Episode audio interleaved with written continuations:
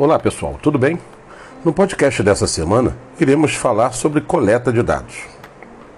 Bem, uma vez que, em geral, é possível estudar uma população inteira, ou seja, todos os indivíduos de um país, todos os universitários, todos os pacientes de um hospital e por aí vai.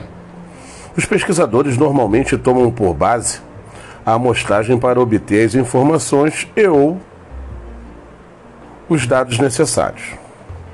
Bem, é importante obter bons dados, porque as inferências finais realizadas serão baseadas nas estatísticas obtidas com base nos dados. Essas inferências serão tão boas quanto os dados.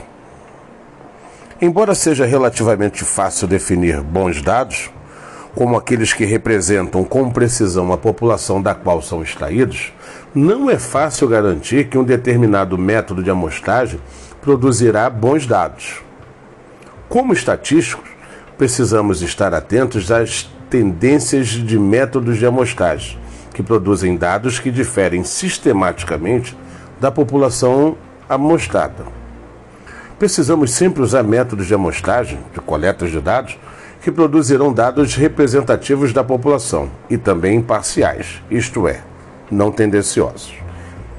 Então, para isso, é importante conhecermos esses três métodos que irei falar agora. O método de amostragem, que é o processo de seleção de itens ou intervalos que se tornarão amostra. O método de amostragem tendenciosa, que é um método de amostragem que produz dados que diferem sistematicamente da população amostrada. A amostragem repetida, neste caso, não irá corrigir a tendência. E método de amostragem imparcial, que é um método de amostragem que não é tendencioso e apresenta dados representativos à população amostrada. Dois métodos de amostragens comumente usados, que geralmente resultam em amostras tendenciosas, são as amostras de conveniência e voluntária. Uma amostra de conveniência, às vezes chamada de amostra aleatória, ocorre quando os itens são escolhidos de forma arbitrária e não estruturada em uma população, enquanto uma amostra voluntária é composta por resultados coletados dos elementos da população que optaram por contribuir com a informação necessária por iniciativa própria. Alguma vez você comprou uma cesta de fruta no mercado com base na boa aparência das frutas por cima, só para descobrir que o restante não estava fresco? Era muito inconveniente inspecionar as frutas do fundo, então você confiou em uma amostra de conveniência. O seu professor usou a sua classe como uma amostra da qual ele coleta dados? Como um grupo, a classe é bastante conveniente, mas ela representa verdadeiramente a população da escola? Considere diferença entre diurno, noturno e ou os estudantes de fim de semana, tipos de curso, etc. Alguma vez você já enviou suas respostas para uma pesquisa de revista? Em que condições você dispensou ou dispensaria um tempo para responder um questionário. A atitude imediata da maioria das pessoas, nesse caso, é ignorar a pesquisa, e aqueles mais entusiasmados farão um esforço para responder. Portanto, não se devem esperar amostras representativas quanto são coletadas amostras voluntárias. Então é justamente por isso que existem os processos de coleta de dados. Nesse caso, a coleta de dados para análise estatística é um processo complexo e inclui as seguintes etapas. Primeiro, definir os objetivos da pesquisa ou estudo. Exemplos: comparar a eficácia de um novo fármaco com o da, da droga padrão. Um outro exemplo poderia ser estimar a renda familiar média nos estados brasileiros.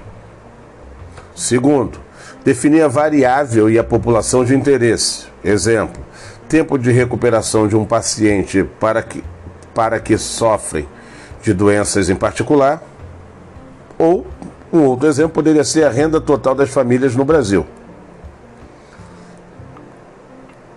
terceira etapa, terceira etapa do processo, definir os sistemas de coleta e medição de dados. Isso inclui estrutura de amostragem, procedimentos de amostragem, tamanho da amostra e dispositivo de medição de dados, que pode ser feito através de questionários ou por telefone. Quarta etapa: coletar a amostra, selecionar os assuntos a serem incluídos na amostra e coletar os dados.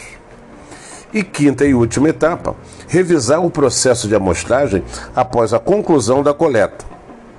Neste caso, muitas vezes, um analista fica retido com dados já coletados, possivelmente até mesmo os dados coletados para outros fins, o que torna impossível determinar se os dados são bons ou não. Dessa forma, é preferível utilizar técnicas aprovadas para coletar seus próprios dados. Embora aqui nesse texto eu esteja abordando as diversas técnicas de análise de dados, você deve estar ciente quanto às questões envolvidas em meio à coleta de dados para sua pesquisa. Dois métodos comumente usados para coletar dados são os experimentos e os estudos observacionais. Em um experimento, o pesquisador controla ou modifica um ambiente e observa o efeito sobre a variável em estudo. Às vezes, o resultado de laboratório são obtidos usando ratos brancos aos quais são administrados medicamentos ou alguma outra substância para tentar, testar os efeitos colaterais. Os tratamentos experimentais foram desenvolvidos especificamente para obter os dados necessários para estudar o efeito na variável. É um estudo observacional.